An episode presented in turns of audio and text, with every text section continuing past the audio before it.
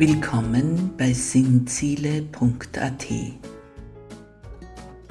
Sie suchen Sinn in den Ereignissen des Lebens. Sie glauben, dass man in religiös inspirierten Antworten Sinn finden kann. Vielleicht glauben Sie sogar an Gott, können aber mit Institutionen wenig anfangen. Sie wollen lieber selber denken, selber nach Sinn suchen dann sind Sie hier richtig.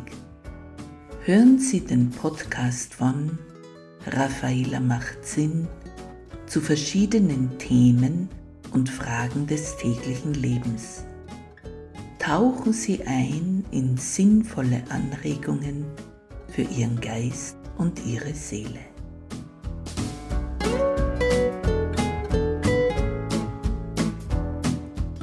Willkommen bei Raffaela macht Sinn.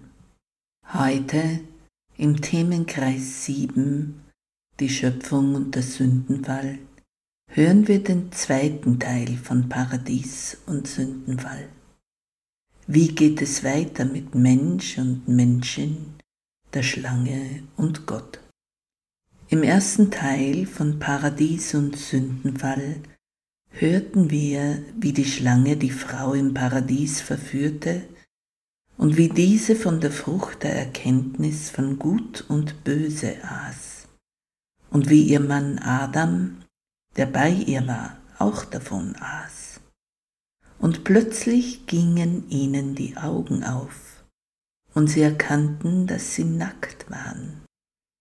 Wie bereits erwähnt, das waren sie vorher auch die ganze Zeit über, und es störte sie nicht im geringsten, aber nach dem Essen der Frucht kam es ihnen ungut oder schlecht vor, so dass sie sich mit Röcken aus Feigenblättern bedeckten, obwohl außer ihnen beiden kein Mensch im Paradies war. Nudisten leiten aus dieser Stelle gerne ab, dass Nacktsein unser unschuldiger Naturzustand wäre, in welchen wir zurückkehren sollten. Meiner Meinung nach ist das viel zu kurz gegriffen. Diese Erzählung will ganz etwas anderes erklären und arbeitet dabei mit wunderbaren Symbolen. Da ist diese Frucht kein Apfel, wie fälschlich übersetzt wurde, sondern die Frucht der Erkenntnis von Gut und Böse. Das heißt, die Menschen erkannten plötzlich manches als böse und anderes als gut, und sie schämten sich voreinander. Sie schämten sich ihrer Nacktheit. Die physische Ebene ist hier wohl nur das äußere Zeichen einer inneren Befindlichkeit. Wenn wir uns menschliches Verhalten betrachten, dann kann man erkennen, welcher Dinge Menschen sich schämen. Es gibt einen Privatbereich, physisch wie psychisch, der uns alleine gehört, der uns mit Scham erfüllt, wenn er gewaltsam, ohne unsere Erlaubnis, ins grelle Licht der Begutachtung anderer gezerrt wird. Wir haben alle etwas zu verbergen, und wer das Gegenteil behauptet, ist meiner Meinung nach entweder ein oberflächlicher Narr, der sich seiner selbst überhaupt nicht bewusst ist, oder ein Lügner. Es gibt Intimitäten in unserem Leben, in die höchstens eindringen darf, wen wir lassen oder die wir maximal mit Gott teilen oder auch mit gar niemandem. Also, Adam und die Frau schämten sich voreinander, und weil es für sie böse geworden war, schämten sie sich auch vor Gott. Ein Riss ging durch die Mensch-Mensch-Beziehung, aber auch durch die Mensch-Gott-Beziehung. Wie wird das in der biblischen Erzählung symbolisch dargestellt? Nun, da heißt es, täglich kam Gott vorbei und spazierte mit ihnen durch den Garten Eden. In der Bibel in Genesis 3.8 heißt es, als sie, also Adam und die Frau, an den Schritten hörten, dass sich Gott der Herr beim Tagwind im Garten erfreute, versteckten sich der Mensch und seine Frau vor Gott, dem Herrn, inmitten der Bäume des Gartens. Also die Klosterschwester meiner Kindheit hatte doch recht, als sie sagte, dass Gott täglich im Garten Eden spazieren ging und dabei ein Schwätzchen mit Mensch und Menschin hielt. Doch als die beiden nach dem Essen der Erkenntnisfrucht Gottes Schritte im Garten hörten, kam es ihnen bedrohlich vor. Gott, der ganz Gute, trifft auf den Menschen, der nun von ihm getrennt ist und sich versteckt, zweifach versteckt, durch den Rock, der die physische Scham bedeckt, und die Bäume des Gartens, unter denen sie sich verstecken. Aber natürlich wissen wir bereits, dass diese Finte des Menschen nichts nützt. In Genesis 3.9 heißt es weiter. Aber Gott der Herr rief nach dem Menschen und sprach zu ihm, Wo bist du? Er, also Adam, antwortete, Ich habe deine Schritte gehört im Garten, da geriet ich in Furcht, weil ich nackt bin und versteckte mich. Der Riss von Mensch zu Gott wird hier deutlich sichtbar. Der Mensch weiß plötzlich, dass er eben nicht ist wie Gott, im Gegenteil zu dem, was die durchtriebene Schlange ihm prophezeit hatte. Die Erkenntnis von Gut und Böse hatte in ihm nicht Ebenbürtigkeit mit Gott ausgelöst, sondern die Erkenntnis, dass er ein aus Staub geschaffenes Wesen ist, im Gegensatz zu Gott, dem Erschaffer. Der Mensch erkannte sich als erbärmliches Häufchen Haut, Knochen und inneres Elend, so sehr, dass er sich verstecken will vor Gott und Mitmensch. Und der Mensch alleine ist schuld daran, auch das weiß er, denn er hat es in der Hand, sich an Gottes Wort zu halten oder eben auch nicht. Welch eine wunderbare Erzählweise über den Zustand des Menschen in der Welt, auch wenn wir Meister im Verstecken und der Selbsttäuschung sind.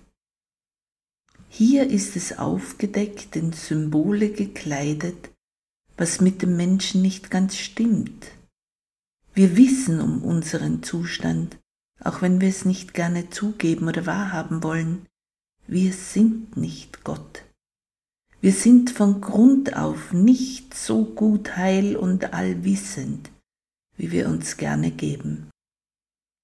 Grob formuliert könnte man sagen, wir versuchen uns und andere über unseren menschlichen Zustand permanent zu belügen.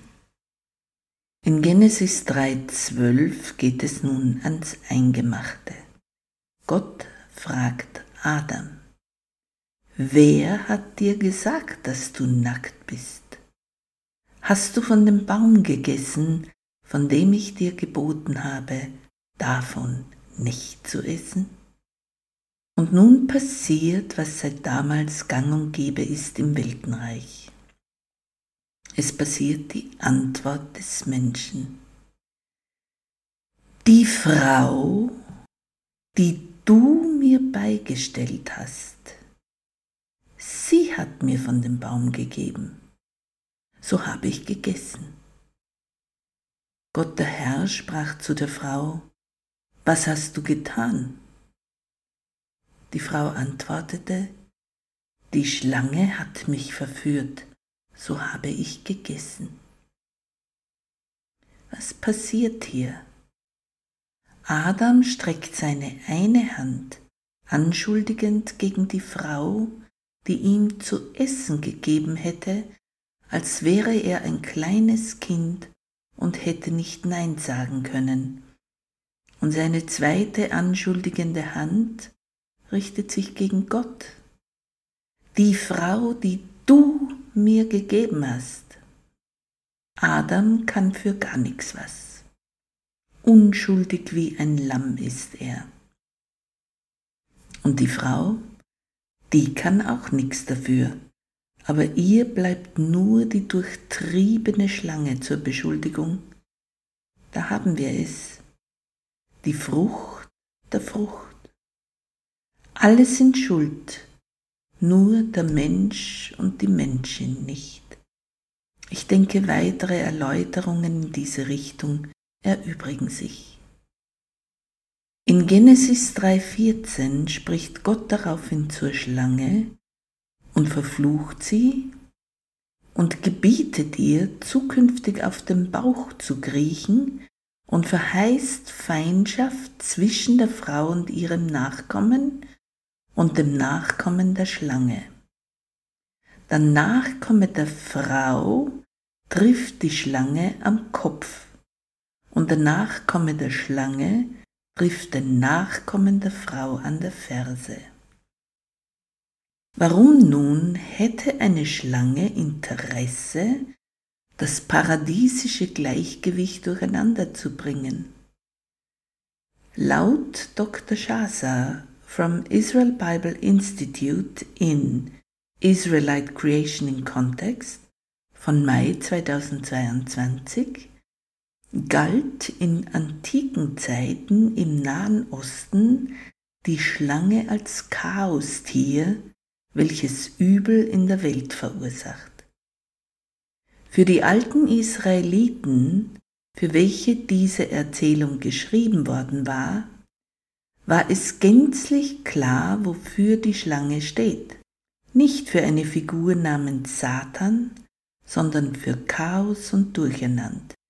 In alten ägyptischen Pyramidenschriften wird die Feindschaft der Pharaonen zur Schlange in ähnlicher Weise beschrieben. Auch sie zertreten als jeweilige Herrscher der jeweiligen Chaosschlange den Kopf.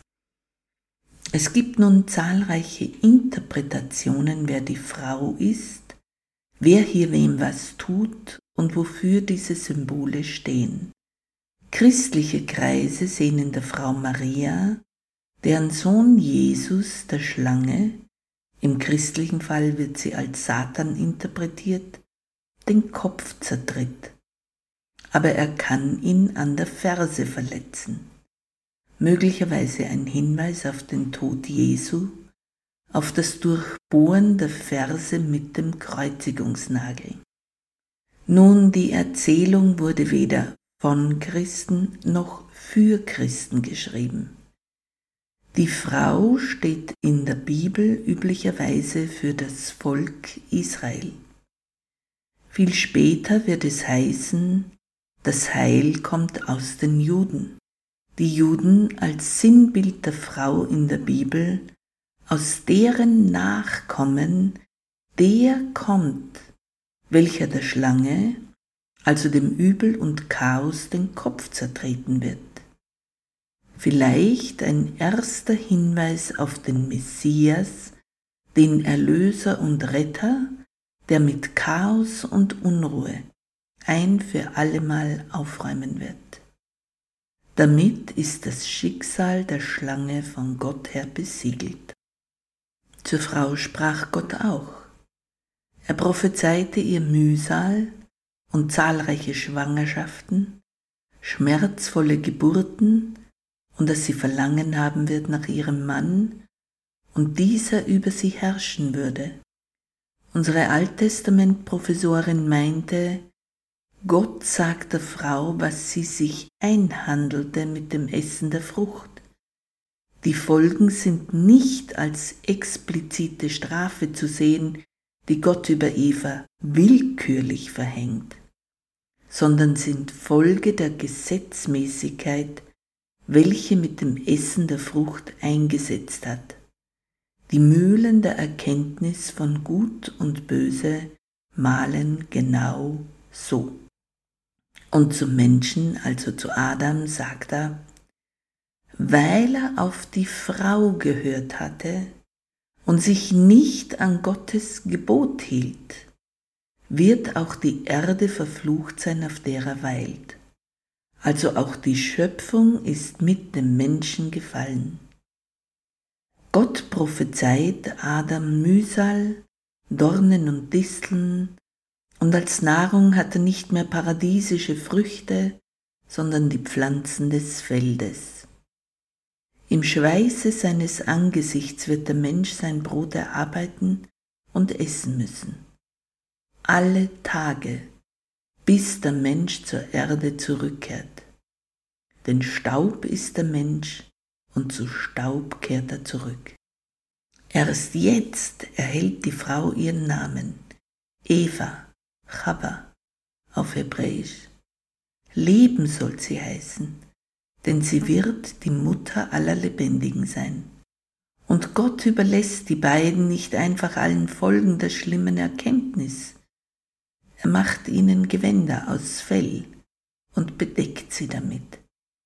Die Felle sind Schutz und verleihen eine minimale Würde. Dann spricht Gott wieder in der Wir-Form, was aber auch auf den Namen Gottes Elohim, die Pluralform im Hebräischen, zurückgeht.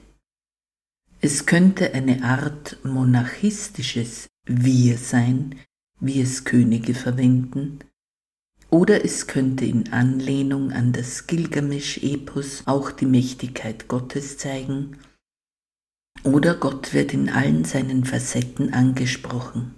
Er ist so groß, dass eine grammatikalische Einzahlform ihn einfach nicht erfassen kann.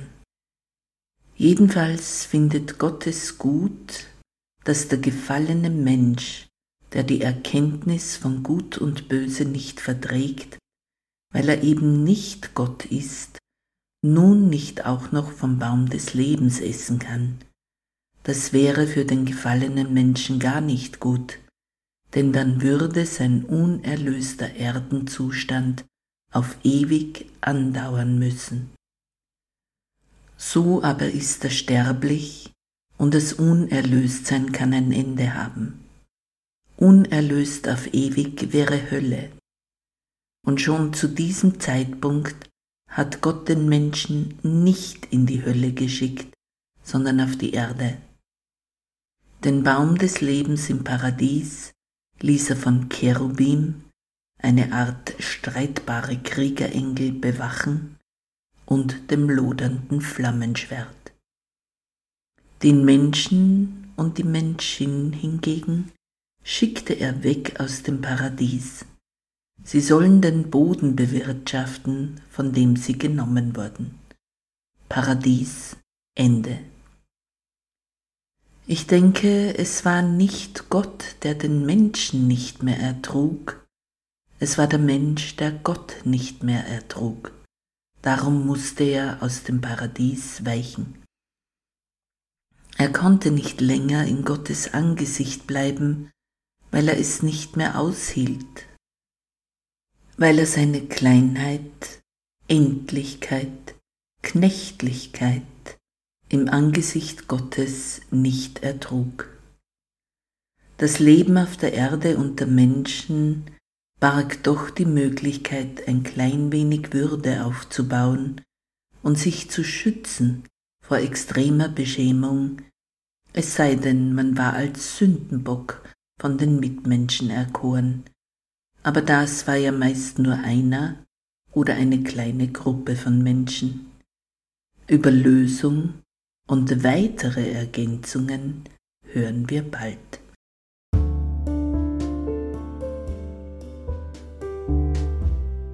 Vorschau hören wir über Sünde und Gottes Lösung für Mensch und Menschen im Themenkreis 7, die Schöpfung und der Sündenfall, dann im Pod 8, am Sonntag, den 13. August 2023. Was heißt eigentlich Sünde? Wie sieht das aus? Wie fühlt es sich an? Hat die Sünde Folgen? Und kann man davon befreit werden? Bis dahin verbleibe ich, Ihre Raffaela. Und Gott segne Sie. Amen.